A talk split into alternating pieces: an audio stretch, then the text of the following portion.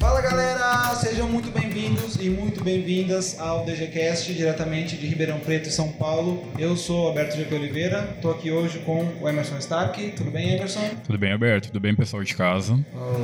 Presença recorrente aqui já no, no programa, né? Resolveu assumir de vez, né? Agora sim, agora vai.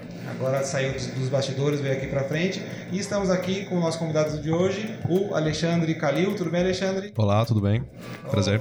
Alexandre, obrigado por sua disponibilidade de ter vindo aqui conversar com a gente hoje. O tema do programa do DGCast número 25 é Realidade Virtual, o design no País das Maravilhas. Certo? Perfeito. Então, a gente vai fazer falar um pouco sobre isso. No programa, no episódio passado, número 24, a gente falou sobre realidade aumentada com o Bruno Marx. Se você não escutou ainda o DGCast número 24, pausa agora. A gente fica aqui, a gente espera. Você vai lá, escuta o programa do DGCast número 24. Depois você volta aqui, a gente vai estar no mesmo lugar. Você ah, ah, acompanha uma continuação né, do, do- do programa anterior. Agora a gente trouxe aqui o, o Alexandre, ele vai se apresentar já já para vocês, falar por que, que ele está aqui com a gente hoje. E a gente vai inclusive complementar algumas das coisas que a gente conversou lá no programa 24. Certo, pessoal? Perfeito. Nota de edição. Você deve ter percebido que está tendo um probleminha aí com o nosso áudio, principalmente o meu microfone. O que, que acontece? A gente falou em episódios anteriores, a gente comprou um novo equipamento de áudio aqui e a gente está ainda se adaptando a esse novo equipamento. Então, por isso que a gente está tendo alguns problemas de configuração, que o- alguns áudios ficam parecendo que estão distantes, né? Mas enfim, pelo menos nesse episódio, o áudio do Alexandre, que é quem fala mais, tá beleza, então dá para acompanhar certinho. A gente está se esforçando aqui para resolver esse problema. Bom, antes de, de começarmos, a gente tem aqui alguns recadinhos. A gente quer eh, dizer que se você tem alguma coisa para acrescentar nos programas, nos episódios, você pode comentar no site, nos posts do Facebook, no Twitter. Você pode mandar um e-mail para a gente ou você pode eh, qualificar a gente lá no iTunes. Inclusive, é lá no iTunes que a gente recebeu algumas qualificações que a gente quer ler aqui agora. O Daniel Piquet, né? eh, não vale porque ele que fez a, a nossa trilha sonora, né? Então o comentário dele é parcial, mas ele comentou lá, avaliou a gente lá, deu cinco estrelinhas, falou que os meninos mandam muito bem, curti. Depois o Rodrigo Fornari também deu cinco estrelinhas pra gente e disse que é muito bom ouvir os causos, dicas, opiniões e referências de quem ensina e trabalha com design e audiovisual no interior de São Paulo.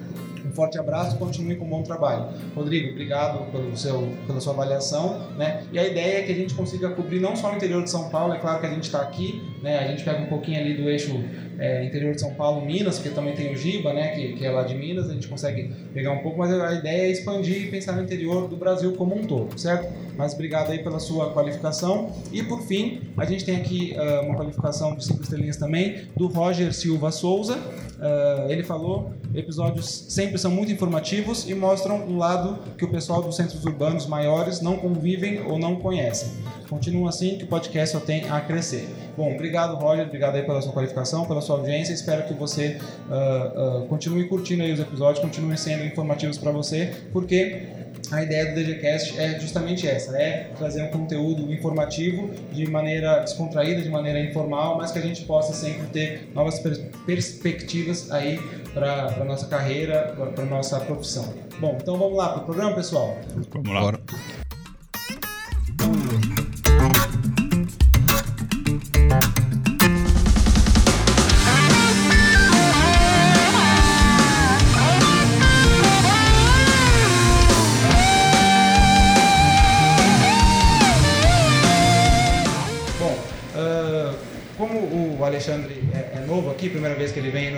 No DGCast, eu vou pedir então, Alexandre, que você se apresente, né, fale um pouco da sua formação, seu histórico profissional, enfim, fica à vontade aí, por favor.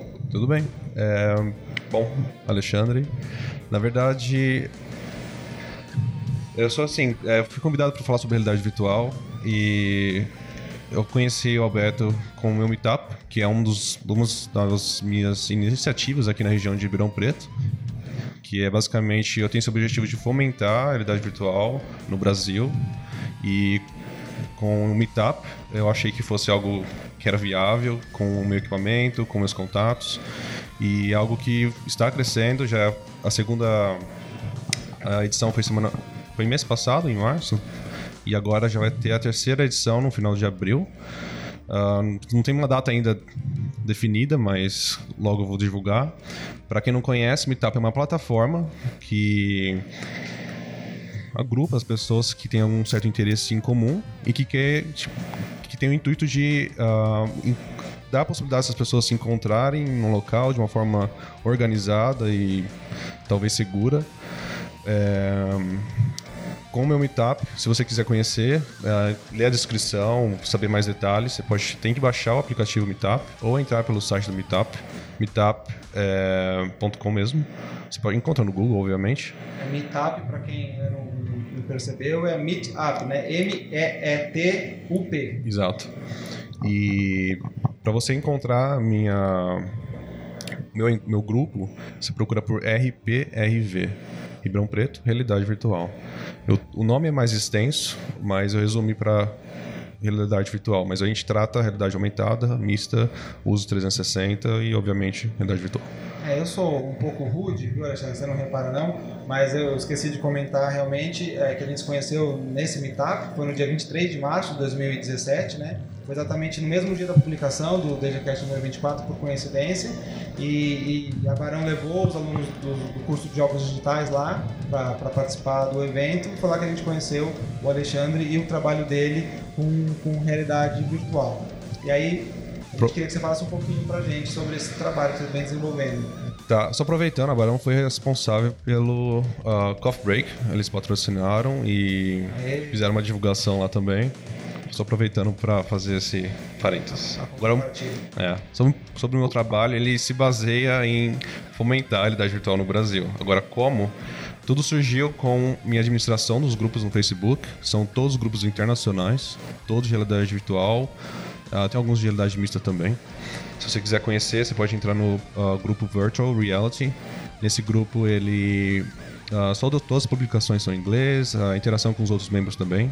Ele é basicamente ele é o maior grupo do Facebook atualmente de realidade virtual. São 30 mil pessoas e eu sou o administrador principal desse grupo. Uh, comecei a fazer curadoria e administrar esse e agora são outros seis grupos também que eu administro e consegui ganhar bastante visibilidade no exterior. E eu resolvi aumentar essa visibilidade, participação e fomentação da tecnologia no Brasil, obviamente. Então, o Meetup é uma iniciativa que estava ao meu alcance, faltava só um empurrãozinho e o que aconteceu. Mas agora eu tenho outras iniciativas e agora com uma visão empreendedora. Eu tenho uma empresa de que chama é, que se chama eu tenho uma empresa que se chama VXP. Ela Atualmente é uma empresa de consultoria para realidade virtual um, e outras 360 também, eu consigo abordar sistemas, mas ela vai se converter no primeiro uh, dessa estrutura, né? O primeiro arcade com uma estrutura grande, com possibilidade de atender muitas pessoas ao mesmo tempo. Eu vou ter equipamentos HTC Vive uh, disponíveis para o público e eu vou abrir em Ribeirão Preto. A inauguração ainda não está definida, mas menos de dois meses. E assim, é o primeiro do Brasil e, se não, da América Latina desse tamanho. Já outros arcades de menor porte no Brasil, mas esse é o primeiro que vai ter uma visibilidade. É merecedora, vamos dizer assim, e com uma divulgação merecedora da realidade virtual também. Legal, é, eu quero já nessa questão do, do, arcade, que eu acho que é uma coisa muito, muito interessante, né, que, que tá para acontecer aí aqui em, em, Ribeirão, justamente, né, já seria muito legal em qualquer lugar, né, mas Exato, ainda é. mais sendo aqui em, em, Ribeirão, mas retornar um pouquinho essa questão uh, da moderação nos grupos no Facebook, né, porque aqui você comentou rapidamente, mas lá no Meetup você uh, explicou um pouco mais, que você começou como um dos moderadores desse grupo, né, o é, Virtual Reality, né? Exato. Uh, e aí você se tornou o principal moderador, um grupo de 30 mil pessoas, né? É muita gente. Né? É, na época que eu entrei como administrador, assim, eu entrei em janeiro do, de 2015 como então membro, você né? É um entusiasta. Sim, assim. Você exato. Estava lá participando do grupo como poderíamos estar qualquer um de nós. Certo? Exatamente. Aí eu tive uma curadoria com artigos, postando basicamente diariamente, praticamente. Só que uh, com a minha leitura dos artigos e tudo mais, a minha curadoria ficou cada vez mais precisa e interessante. Então eu comecei a ter influência na, na comunidade e com isso eu fui convidado para ser administrador.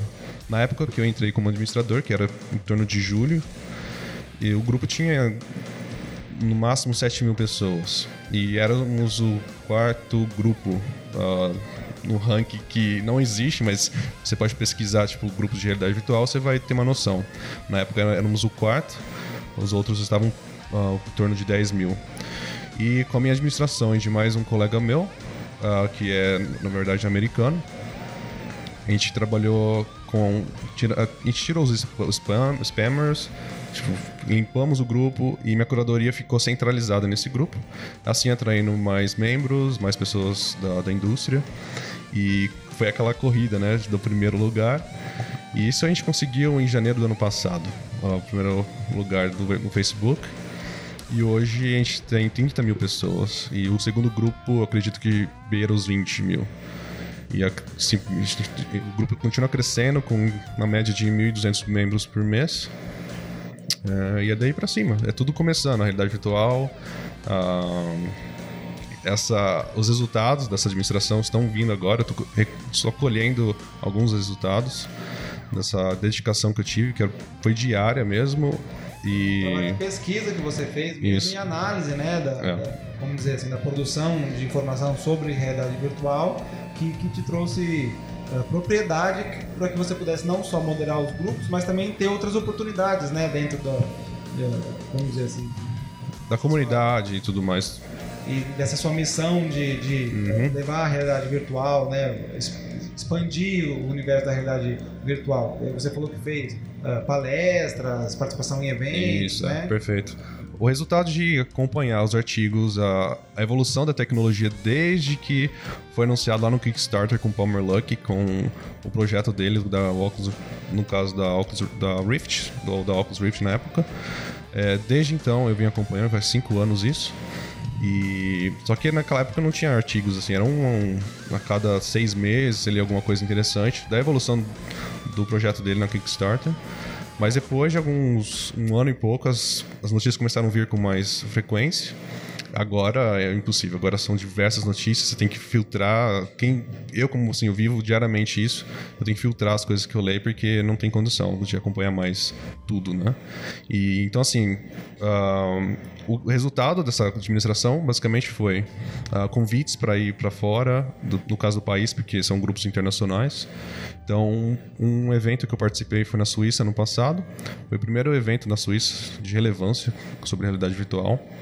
Mas eu não fui só convidado para participar, eu fui como júri de experiências lá. Então, eu passei por 30 experiências de realidade virtual, no caso, todos de 360 e algumas de realidade virtual, com o HTC Vive, mas a maioria de 360 e usando isso na arte. Então, eram curtas, um, tinha muito voltado em storytelling que eles usam. E eu julguei as três melhores. Fui o único brasileiro que foi para lá. O único que foi convidado e o único que saiu daqui foi para lá de fato. Os únicos brasileiros que eu encontrei lá foram duas voluntárias que trabalhavam no evento.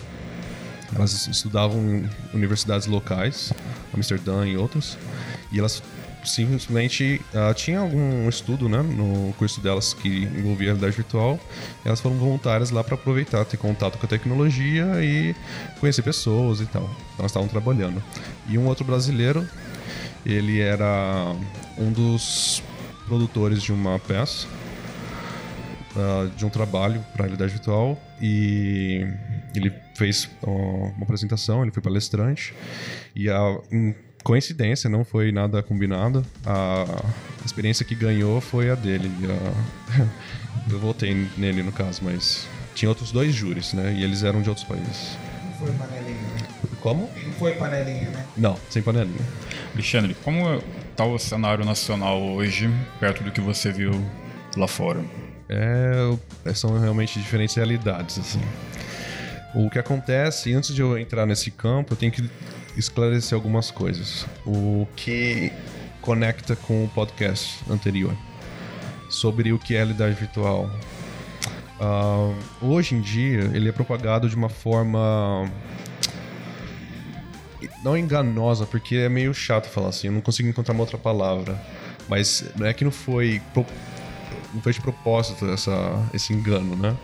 Mas, por exemplo, os exemplos que foram dados no podcast anterior foi Gear VR como um equipamento de VR, que é um dos mais populares aqui no Brasil. Outro é o Cardboard, outro é aquele da China, né? Ah, não vou lembrar o nome agora. Esse que é também esse mesmo esquema do, do É, óculos. isso. Basicamente todos processados por celular. Esses equipamentos com celular, atualmente, com algumas definições mais. mais precisas. não, radicais. Algumas ah, definições mais de- radicais não definem isso como realidade virtual. Em termos técnicos, tem que ver como que, é, o que se descreve realidade virtual, mas eu nem vou entrar nesse aspecto. Seria uma projeção 360. O que acontece é isso, é um- uma experiência em 360. Então, o que define realidade virtual é, são os seis graus de liberdade. É um termo técnico que eu até uso no meu meetup e é algo que eu vou promover aqui no Brasil. Ah, eu, com essa iniciativa minha com VR VRXP Arcade, é promover e inserir a realidade virtual de seis graus de liberdade no, no, no país. Agora, o que é isso, né? E três graus de liberdade. O 360 são três graus de liberdade. Você tem três tipos de movimentos que você, pode fazer. Que você tem o você coloca o óculos e você pode olhar para cima, olhar para o lado e, e tipo fazer o, é, o movimento de não com a cabeça, sabe? Mas você fica Rotacionar no próprio eixo. isso, você fica fixo no eixo, essa é a questão. É uma coisa interessante que com minhas demonstrações, com tudo que eu já acompanhei desde então, com realidade virtual, são as reações naturais das pessoas quando elas usam esse óculos 360. Quando é a primeira vez da pessoa, é- as- são três basicamente reações. Uma é ela colocar a mão na frente do óculos querendo alcançar algum objeto, no vídeo ou na experiência que ela está fazendo, o que é nulo. Isso já cria uma frustração, de repente, da pessoa. O segundo é a pessoa querer andar e ter alcançar também os objetos. Que também Também não acontece nada. O que ela faz é, ela tá dentro de uma bolha. Se ela andar para frente, ela tá andando com a bolha. Ela não consegue sair daquele bolha, daquele limite. Então, se ela anda para frente, ela tá levando a bolha com ela. E a outra é olhar pro, pros pés, né? Pra, quer, quer ver os próprios pés. Ela quer se imaginar que ela tá imersa, ela sente, ela tem a sensação de presença. Então, ao olhar os, pros pés, é como se fosse a confirmação: eu estou aqui. É uma coisa interessante que eu gosto de observar. Mas às vezes, dependendo da experiência que pode ser em 3D, pode ser um vídeo ou uma foto em 360, a pessoa não vai ver isso. Ela vai ver outro pé ou uma imagem preta, etc. Essas coisas são limitações. Limitações do 3 graus de liberdade. Então, é o que oferece é o, o único as coisas que oferecem hoje isso é o, o celular. Não é a única, né? Mas o celular tem essa limitação. Então, a diferença agora para que algumas pessoas classificam como realidade virtual, veja que não é minha opinião. Ambos são. Hoje nem consigo discutir que o 360 não é realidade virtual porque é propagado dessa forma tão amplamente que é só criar briga, se eu quiser Acaba querendo ir ao contrário. É, eu prefiro embarcar no discurso que é realidade virtual e explicar. É uma realidade virtual diferente, mais limitada. Ah, e basicamente assim, não quero ir contra esse discurso mais. Mas eu acredito que seja algo interessante a ser divulgado mais amplamente, porque futuramente, tanto no, no Brasil também, vai demorar um pouco mais né, para chegar no Brasil, mas é um item que pode ser para um consumidor levar em consideração. Estou consumindo VR, mas qual? Porque hoje é tudo a mesma coisa, então tem que tomar cuidado. Eu acredito, e essa é uma missão minha: esclarecer as coisas para o consumidor conseguir escolher e saber a diferença. Estou consumindo uma coisa que é só limitado, que eu vou assistir, vou ter a experiência sentado normalmente. Você pode ver em pé 360, mas normalmente sentado você fica mais confortável. Ou o que é realidade virtual, na, na base assim mais sólida que é de 6 graus de liberdade que é exatamente os 3 graus de liberdade que é o 360 e mais os outros três eixos que é você poder andar para frente ah, andar para os lados e agachar ou levantar. Então você tem esses três eixos, X, Y, Z. Você consegue explorar, você consegue andar no espaço virtual. Então você coloca um óculos de 6 graus de liberdade, exemplos, HTC Vive ou Oculus Rift, você tem a possibilidade de você andar, colocar sua mão, fazer todas essas reações naturais que a pessoa tem quando usa um óculos e ser correspondido. Então com o HTC Vive ele tem os dois controles, que eles são chamados de wands. Uh, wands são é tipo varinha, tipo varinha mágica, mas O, o HTC, né, pra, também, o pessoal que tá a falar em português é o HTC, né? é, sim. O HTC Vive, ele é de uma empresa de Taiwan, de da HTC, junto com a Valve. E aí virou HTC Vive, ou o HTC Vive. E com ele você tem os controles e você tem o, o HMD, que é o Head Mounted Display, ou o óculos. Com ele ah, você fica isolado do, seu, mundo- do mundo real, que é a característica da realidade virtual comparada à realidade aumentada, né? Aumentados, os objetos virtuais se projetam no espaço real. Na virtual você se isola do mundo real. Tudo que você enxerga e interage é só o ambiente virtual. Então você não consegue ver se tem uma mesa na sua frente, essas coisas, né? Você só vê o que, tá, que foi a experiência na realidade virtual. Então esse é isolamento da, realidade- da- do mundo real e com HTC Vive, o Rift e futuramente, bem breve, outros óculos também virão. Acho que parte da futurologia, futurologia talvez. É, você consegue, você tem os controles, aí você coloca o controle na sua frente, segu- segurando com a sua mão, você vai ver, tipo, sua mão, mas né, é o controle. Mas você tem essa condição. Flutuando, assim, na, na realidade. E você consegue interagir com os objetos virtuais. Daí, no, no- no- na experiência virtual, tem uma mesa ali na sua frente com, sei lá, um vaso.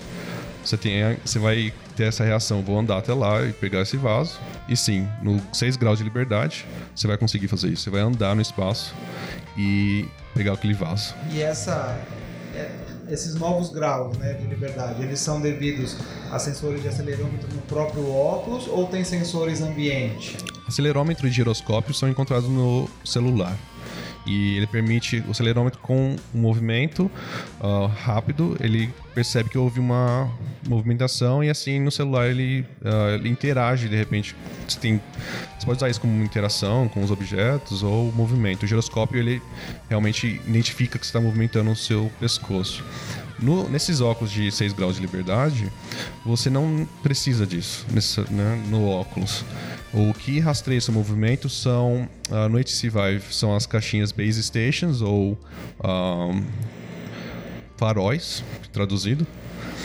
Eles lançam laser para o headset e para os controles, e com isso eles, eles te indicam onde você está no espaço. Quem sabe que quem traduz essa, esse laser é o, é o headset, o, o óculos e os controles. E aí a informação é enviada para o computador. Então você precisa dessas caixinhas, os faróis, para mostrar, para fazer o rastreamento do seu movimento. No Rift são duas câmeras ou uma. Ah, e comparando o HTC Vive com o Rift, o que difere mesmo assim a grande discussão é o rastreamento. Então o HTC Vive hoje na comunidade ele é mais adorado, vamos dizer assim, porque ele tem um rastreamento mais preciso, ah, mais livre.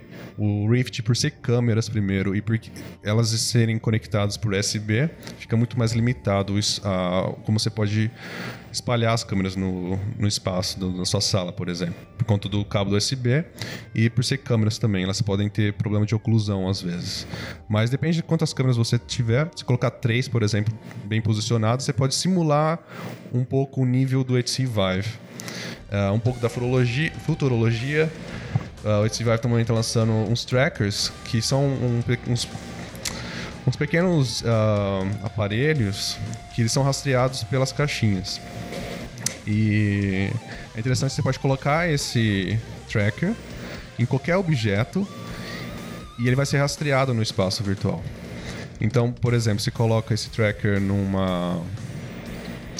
Eh, vou colocar exemplo. Talvez. Pode ser uma bola.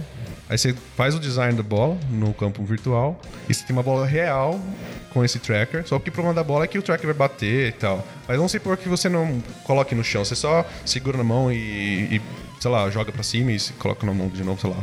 Só segura a bola e movimenta, você já vai ver a bola no mundo virtual, é, da, qualquer design, qualquer formato.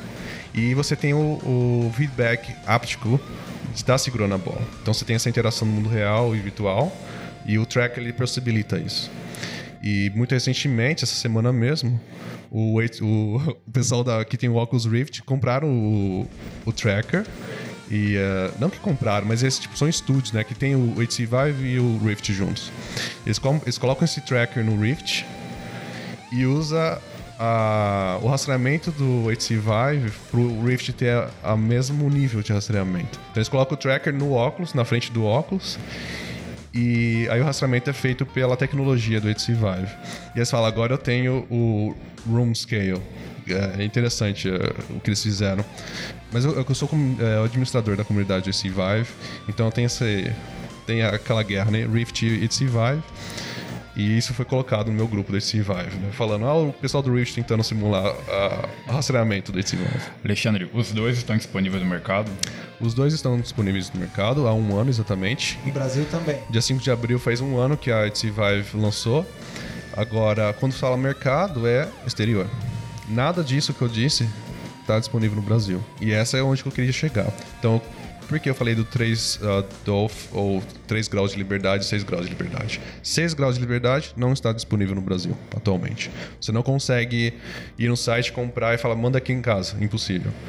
Se você quiser comprar, você precisa ir no site tanto do Rift como da Vive, por exemplo, enviar para alguém que você conheça nos Estados Unidos ou em outro país, e essa pessoa enviar para você. E aí você paga mais de 90 a 100% de taxa da importação. Então, vamos supor que o HTC Vive custa 800 dólares, você importa, é, você tem que mandar ali mais uns 40 dólares até o endereço do seu amigo lá nos Estados Unidos, por exemplo. E mais uns 6, de 80 a 100 dólares para enviar para o Brasil. Beleza, comprou. Ela já chegou quase mil dólares. Ela vai chegar na, na alfândega, né? E eles vão taxar 60, tradicionalmente. Só que as outras taxas, como ICMS e outras coisas, isso aumenta para de 90 a 100. Então o seu Vive vai sair em 2 mil dólares para chegar na sua casa. Agora, só o HTC Vive não é suficiente. Ter um óculos não é suficiente. Você precisa de um computador ah, Potente. potente. Para não usar nenhum palavrão. Com, com bom poder de fogo, né? Isso. Que é mais aí um torno de 4 mil reais, 4.500, você compra um computador desse nível. Então, seu investimento vai sair aí um, pouco mais de... em torno de 10, de 10 a 12 mil reais, para ter um desses óculos. E aí já vem com. Quando você compra o. o- vou falar HPC, tá? Tudo bem, não, sem problemas. Já vem com as caixinhas que, que ajudam a, a mapear o ambiente. É um kit. Então você compra pronto. pronto para usar. Só precisa do computador. Então vai gastar uns 12 mil reais pra ter o brinquedinho todo aí. É. De 6 graus de liberdade. Então a minha iniciativa com o arcade é para resolver esse problema. É isso que aí eu já ia pedir pra puxar, né? A questão do, do arcade.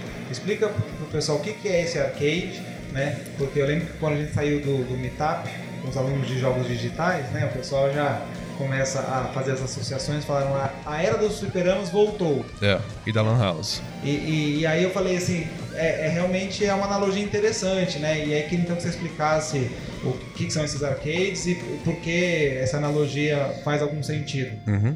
Eu prefiro fazer ah, essa conexão com a área da Lan House porque eu fiz parte dela muito intensamente, só deixando bem claro. Eu passei finais de semanas dentro da Lan House, era, era bem viciante mesmo.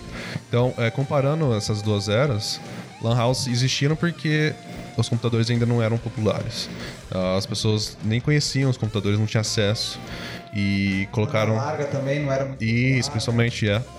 Então, assim, primeiro a pessoa nem, às vezes nem sabia que tinha aquele computador que podia jogar, outras não- realmente não tinham dinheiro, tanto para comprar o computador como para ter o pagamento mensal da internet. Então as lan houses vieram e resolveram esse problema. Até chegar o tempo que os computadores ficaram mais populares, preços, partes, porque o interesse aumentou, a demanda aumentou e a internet também, ah, o preço reduziu. Então hoje, Lan House é uma coisa que só vai quando você tá no desespero, que você não tem internet em lugar nenhum, sabe? Pra imprimir um documento E assim. ainda vai xingando, né? Ah, tem que ir nessa lan house. É, pagar. Pra acessar meu e-mail, Exato. né? E mais dois pra imprimir o negócio, sei lá. E essa é a realidade. Agora, é um muito. Obviamente, acontece com os óculos. E com uma forma muito pior, porque nem se vende aqui ainda. Então, é, meu projeto, VSP, inclusive, nasceu em 2015, em agosto. E eu venho desenvolvendo esse arcade desse- desde então.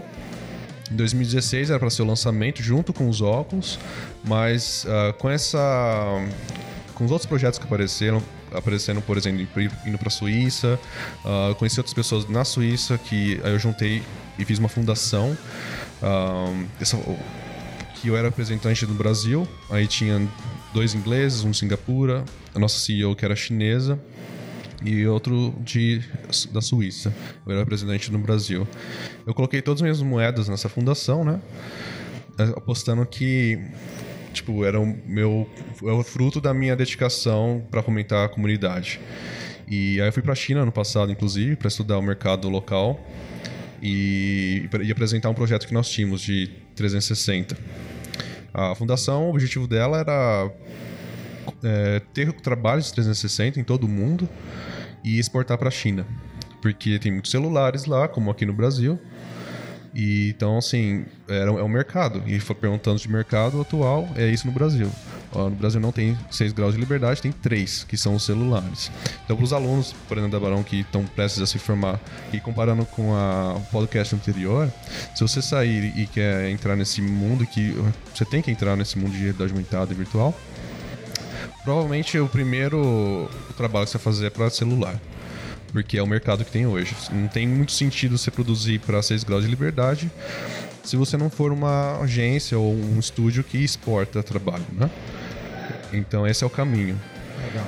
Até o meu arcade se popularizar, aí todo mundo ter paixão pela tecnologia, os fabricantes perceberem o mercado aqui, os preços caírem, todo mundo comprar um e ter em casa, aí você poder começar a desenvolver. Vai ter sentido, né? Pra você começar a desenvolver para 6 graus de liberdade. Vai uns bons aninhos, né? Mais uns bons aninhos e eu espero explorar muito bem esse mercado, esses bons aninhos, de um bom fomentando a tecnologia. Tudo que eu fiz até hoje foi pelas comunidades, de forma digital, virtual, sei lá, ah, pela internet, que era o que eu tinha de ferramentas, mas não estava muito satisfeito só com isso e eu queria que as pessoas tivessem experiência, por isso, inclusive, que o nome da empresa é VXP, que eu foco na experiência, não só em jogos. E agora com o arcade eu vou ampliar e, sei lá, conseguir ter, realizar esse sonho meu de fomentar a tecnologia da melhor forma possível, né? E o que, que é o arcade? Acho que o pessoal tá. Tá, lan, arcade é igual lan house. Lan house, eles disponibilizavam os, os computadores, você pagava por hora e, e usava o óculos. O arcade, o termo arcade é o, é o mesmo termo que eles usavam para essas salas que tinham fliperamos aqui no Brasil. Eu uso arcade porque está sendo usado lá fora e é, um, é uma palavra só. E não é fliperama também, e não é uma lan house. Porque lan house, acho que chegou um ponto que ficou meio... Um lugar meio só para homens, só para meninos e...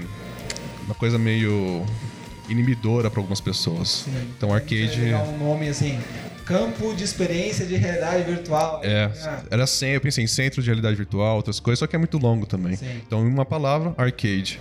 E acho que com o tempo as pessoas vão entender, mas é isso, arcade, na época, vou chutar aí anos 80, uh, talvez um pouco, acho que anos 80 mais. Eu joguei com fliperama, eu, eu tinha fichinha, eu ia. Eu tinha um arcade. Eu sou de sertãozinho, inclusive, né? Uh, tinha um arcade em sertãozinho tinha lá os fliperamas com vários jogos dos NES, outras coisas. Tinha fichinha. E era isso. E depois virou Lan House, que é onde que eu comecei a jogar muito, etc. Uh, ah, e agora espero que o arcade de realidade virtual venha suprir essa necessidade. Então vai ter lá um local com diversas, uh, como posso dizer, diversos equipamentos, né, Exato. Né, óculos, uhum. os sensores, etc. Onde as pessoas vão poder o quê? Jogar, produzir é. as duas coisas, como é que é? O, uh, resumindo, as pessoas vão para lá para ter experiência de realidade virtual. Isso é muito amplo mesmo, mas assim, vai ter não jogos. Não resumir só em jogo, né? Não, não, não vai ter seus jogos. Eu vou fazer temas. Um, a ideia é que eu crie temas, um, uh, sei lá, vamos dizer, a Noite do Terror lá.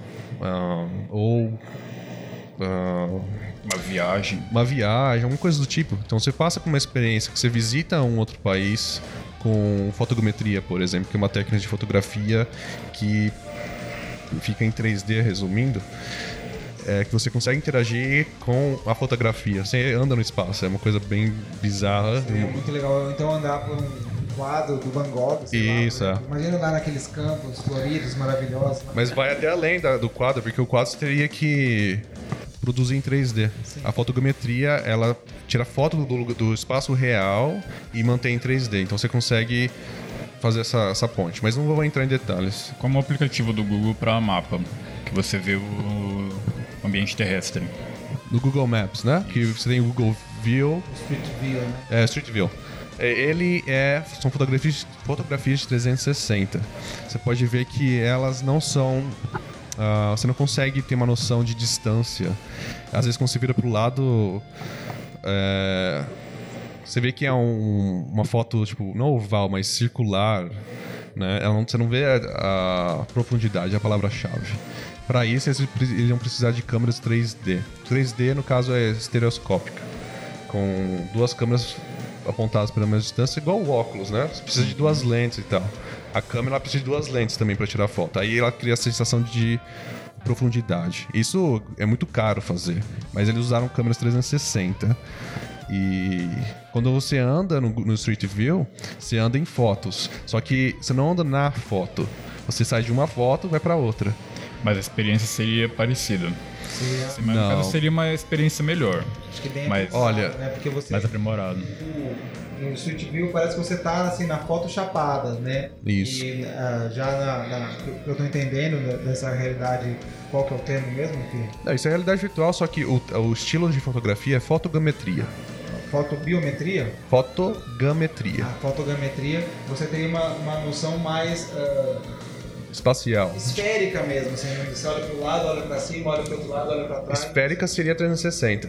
Você tem sensação de profundidade. É exatamente isso. Você está nessa sala, você tá, estaria na mesma sala com a fotogrametria. Você teria a noção, tipo, ali ah, realmente está mais para trás, a mesa está mais perto de mim. As fotos do Street View são em 360. E elas, você vê que ela tá dentro, do- você tá dentro de uma bolha. Então quando você anda no Street View, você sai de uma bolha e vai para outra. Mas você, com a fotogrametria, você anda no espaço. É os consegue 6 graus de liberdade. braço, por exemplo, para tocar no portão. né? Isso, com a fotogrametria você consegue. A fotogrametria é foto, tá? Em 3D. Um, tipo, é muito, muito simplório essa explicação. E essa é uma técnica também. Tem outras que simulam esse tipo de Eu experiência. queria ah, lembrar, quando o cinema surgiu, final do século XIX, início do século XX, um dos atrativos que levava as pessoas para o cinema era as vistas. Né, que o pessoal ia lá para Hong Kong, filmava, ia para a África, filmava uma cena lá na selva e trazia para a Europa para o pessoal ver e ter a experiência né, de ver um lugar que nunca tinha visto, um lugar exótico. Isso, é. Uma Então, experiência. agora, novamente isso retorna de alguma forma, né? Você tem a experiência, Exato. só que de uma, com uma tecnologia ah, mais imersiva, bem mais imersiva, né? Porque o cinema era preto e branco, sem som, com uma tela bidimensional, né? Ah, enfim, mas também de, de poder frequentar lugares que a gente não pode frequentar, né? Exato.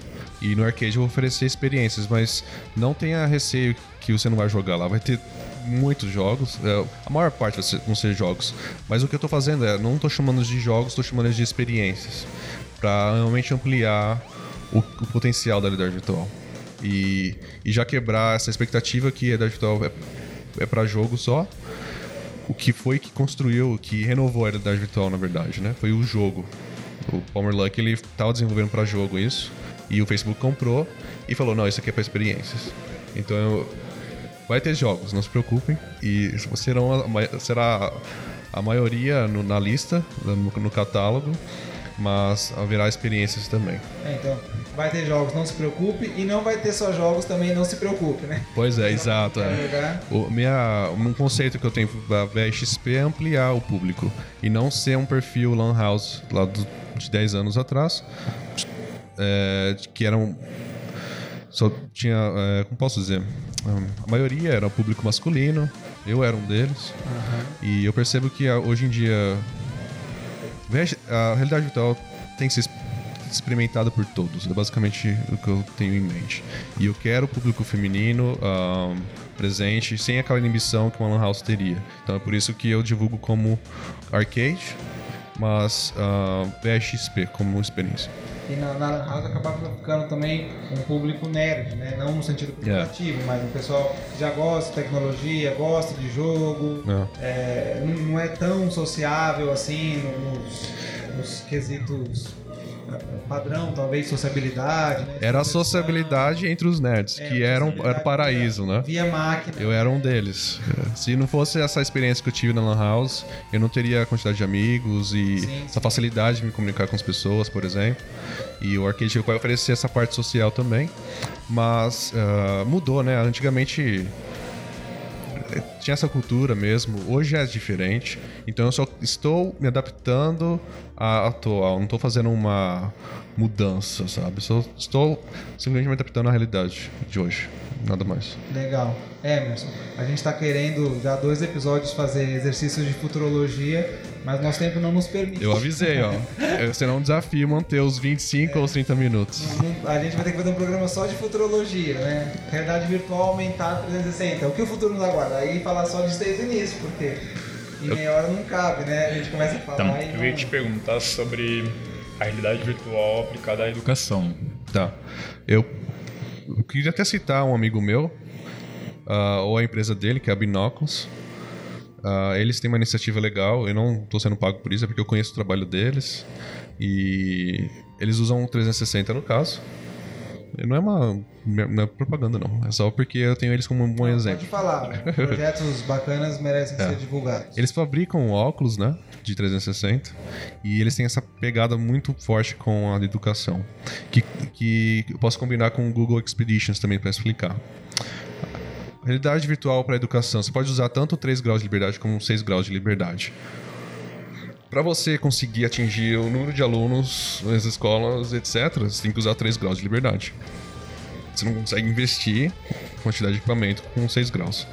Então, com os equipamentos, o Google Cardboard e outros mais ah, parecidos com esse mesmo valor, O cardboard, para quem não conhece, né, é um cartão de papelão, para o, o, com duas o lentes, suporte ali, né? é, O faz... quê? 20 dólares?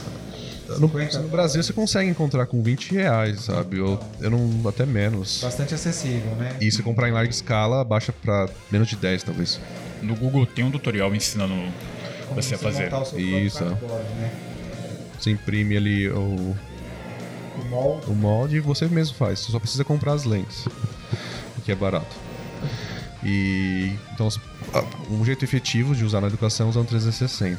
Eu, como já um outro parênteses, eu sou formado em letras. Né?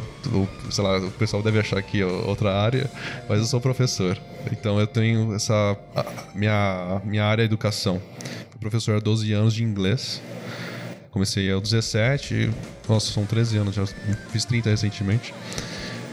Comecei aos 17. Tá ficando é, novo. e eu saí, eu larguei minha profissão em dezembro. Saí da minha escola, que eu fiquei há 9 anos, em Company, lá de Sertãozinho.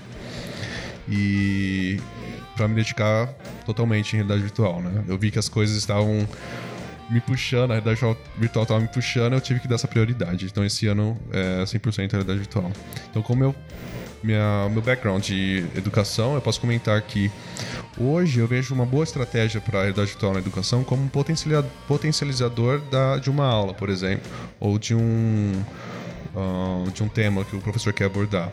Não vai assim, vai demorar até substituir as aulas ou pensar nessa, nessa possibilidade, mas eu acho que é muito eficiente usar a realidade virtual para isso, potencializar. Por exemplo, o professor vai lá dar um, um tema histórico ou até algo sobre biologia, por exemplo. Ele pode ir lá falar, falar, pode mostrar o mapa, mostrar a foto dos caras tipo, em desenho, como era. Exige muita abstração do aluno para ele realmente ser captado pela história ou pelo assunto.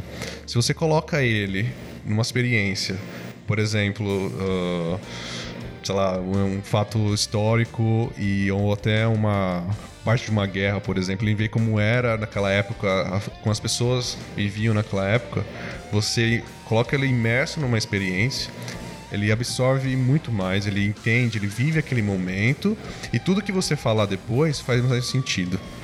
Então, não é simplesmente colocar, assim, ah, eu faço um vídeo então da época, eles vão entender. Beleza, é um vídeo, mas você estando lá é outra coisa. Essa é a grande sacada da realidade virtual. É a, a sensação de presença. E já existe hoje alguma tecnologia que é possível várias pessoas coletivamente participarem da mesma realidade virtual É. simultaneamente? Sim, Porque você imagina numa sala de aula, você leva o pessoal, por exemplo, a conhecer a floresta amazônica ou a savana africana, por exemplo, né? Ou até mesmo no, no arcade. sim. Ah, tudo depende dos aparelhos. Você pode misturar a realidade virtual com aumentada, que é muito interessante. Ah, comentando uma situação da HTC Vive com os trackers que eu comentei an- anteriormente, o cara tá usando o óculos, jogando ali ou tendo a experiência dele. As pessoas de fora, elas podem colocar um celular e colocar o tracker no celular. Então, o celular vai ser identificado no espaço, ele vai saber onde ele está. E a tela do celular vai te mostrar a experiência do cara. Então, você pode interagir com o cara, vendo pela tela do seu celular, jogar com ele. Vamos dizer assim, o cara tá numa onda de. Tem uma onda de inimigos atacando ele, que vem por todos os lados, é 360 graus, até. Uh, basicamente por todos os lados. E, e, assim, ele não tem condição de olhar para todos os lados e se defender. Então você pode ajudá-lo a a defender essas pessoas que estão ali por trás, pro lado que não conseguem enxergar, com a sua tela do celular e, e apertando um botãozinho, sei lá, uma, na tela mesmo.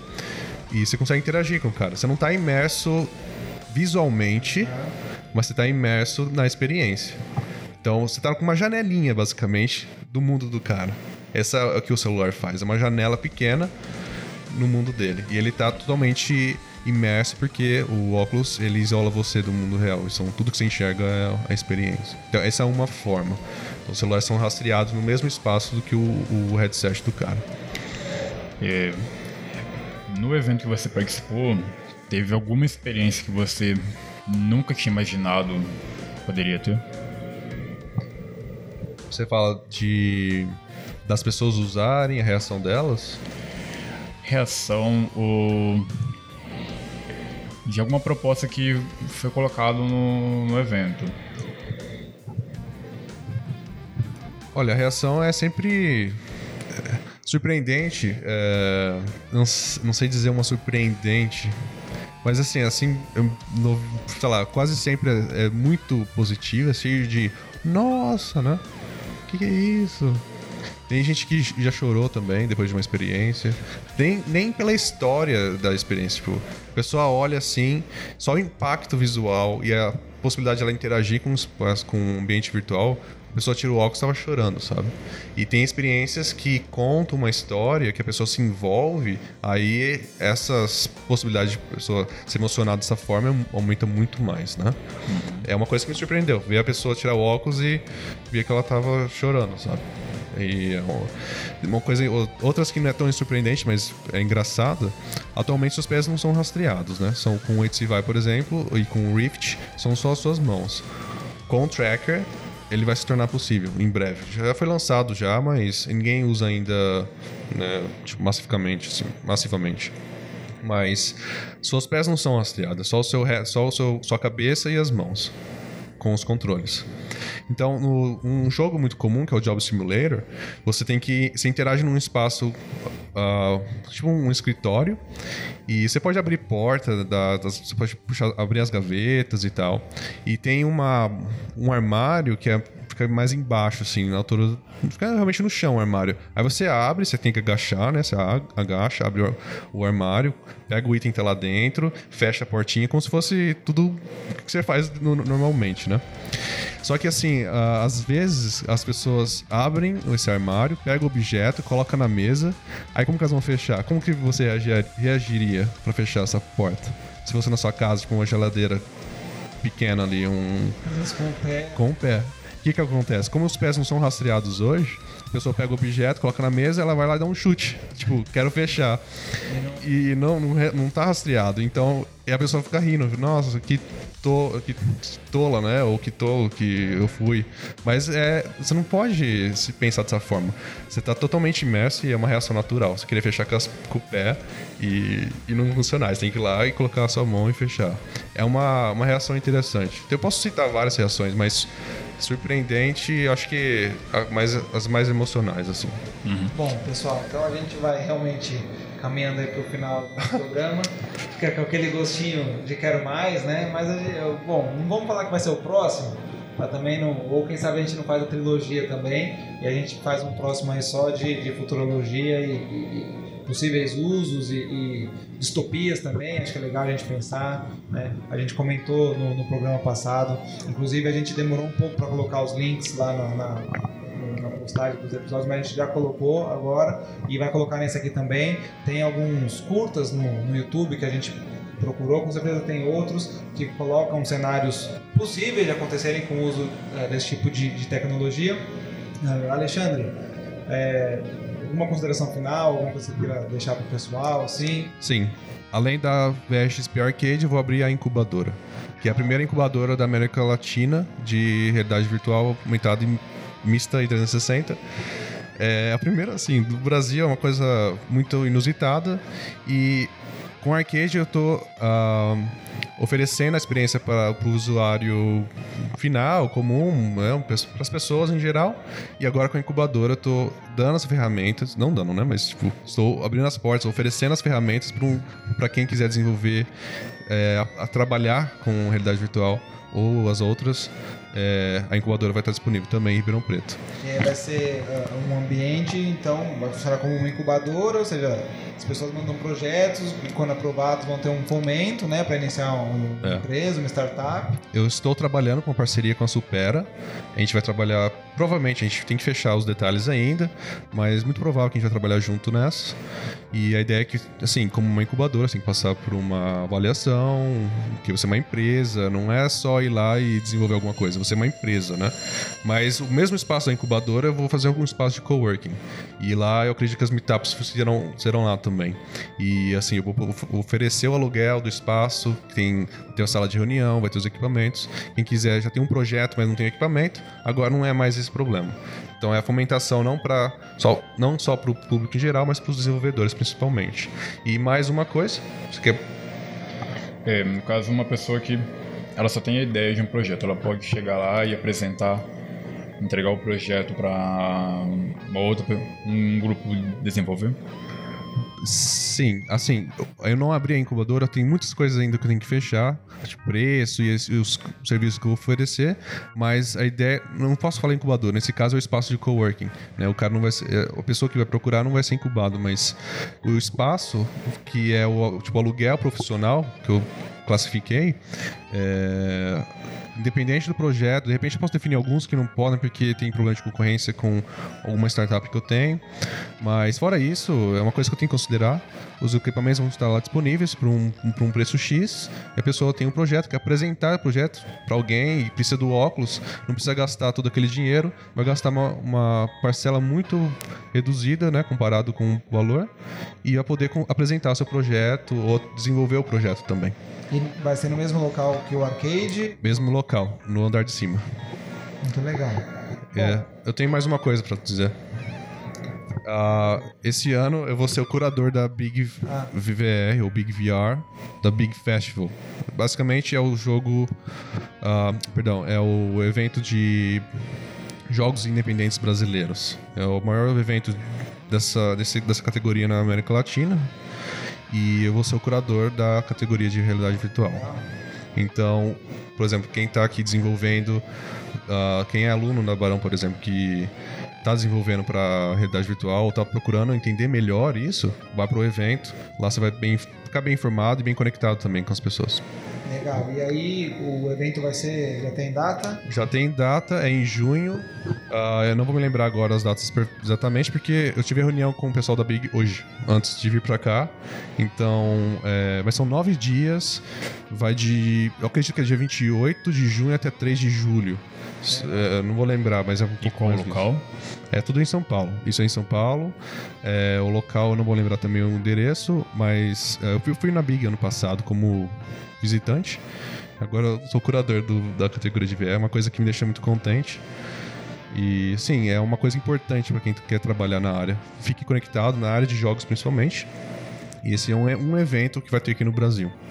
Legal. E aí então fica ligado, pesquisa aí na, na internet, né? O é. Big, para ver as datas certinho. Big Festival. Inscrição, essas coisas, e participar lá. Fazer network, né, Alexandre? Conhecer Exato, pessoas, é. conhecer projetos, parecer a cabeça, sair um pouco uh, do, do, nosso, do nosso mundinho, né? Uh, legal, Alexandre. Quero agradecer novamente a sua presença aqui, sua disponibilidade, divulgar com a gente, divulgar pra gente uh, esses projetos novos aí tão legais, né? O, arcade, a, incubadora. a, a incubadora, esses outros projetos que você está participando, como o próprio festival, essas palestras que você fez aí, muito legal. Seja bem-vindo. Obrigado, obrigado pelo convite. Vezes. E aí, se você quiser deixar algum contato aí pro pessoal, quem quiser entrar em contato com você, já quem não procurou a comunidade no Facebook já demorou, né? É. Mas tem outras formas de entrar em contato com você também? Pode entrar em contato pelo e-mail alexandre@vrxp.com.br. Se vocês quiserem que eu linke os outros grupos que eu administro, eu posso fazer isso pelo e-mail.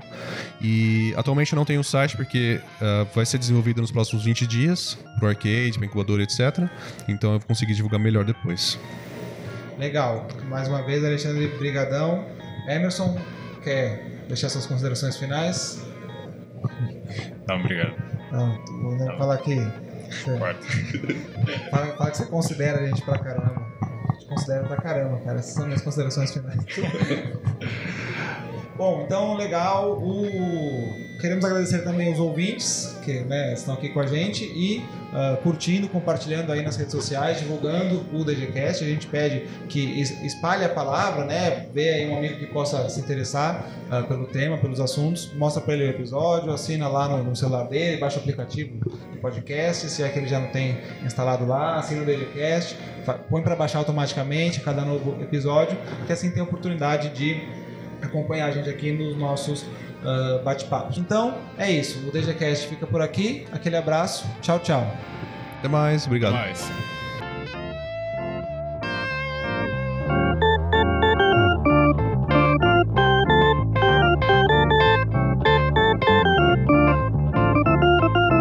O DGCast é uma produção do curso de Design Gráfico do Centro Universitário Barão de Mauá, em Ribeirão Preto, São Paulo, coordenado pelo professor Guilherme Torres. Nossa equipe é formada por alguns dos nossos estudantes. A edição é feita pelo Alisson Ambrósio, a redação e a publicação dos episódios são feitas pela Letícia Figueiredo, criação de imagens e produção de pautas ficam a cargo do Emerson Stark, a supervisão e a produção são feitas por mim, Alberto. P. Oliveira, a identidade visual foi criada pelo professor Giba e a trilha sonora é de autoria do Daniel Piquet, que não é nosso estudante. Você pode baixar essas e outras músicas no site dele, danielpiquet.com. Mais detalhes e as notas sobre esse e outros episódios você encontra no nosso site dgcast.com.br. É D-E-G-E-C-A-S-T. Você também pode deixar lá seus comentários, compartilhando suas opiniões com a gente. De novo, é dgcast.com.br. Envie sugestões de pauta, críticas e comentários também pelo e-mail dgcast.gmail.com. Visite e curta nossa página no Facebook, é facebook.com.br dgcast. Conheça e siga também nosso perfil no Twitter, é twitter.com.br dgcast ou arroba dgcast, onde a gente compartilha dicas e leituras especialmente selecionadas sobre design, comunicação e tecnologia. Eu recomendo fortemente que você assine o feed do podcast no iTunes ou, melhor ainda, num aplicativo de podcasts no seu celular. É só fazer uma busca por DGCast e se inscrever no nosso canal. Aí você passa a receber os novos episódios automaticamente no conforto da sua telinha. Aproveita e já qualifica o DGCast na loja do iTunes, dando quantas estrelinhas você acha que a gente merece. Isso ajuda bastante na divulgação do programa. Novos episódios são publicados quinzenalmente às quintas-feiras. Obrigado pela companhia e até o próximo programa.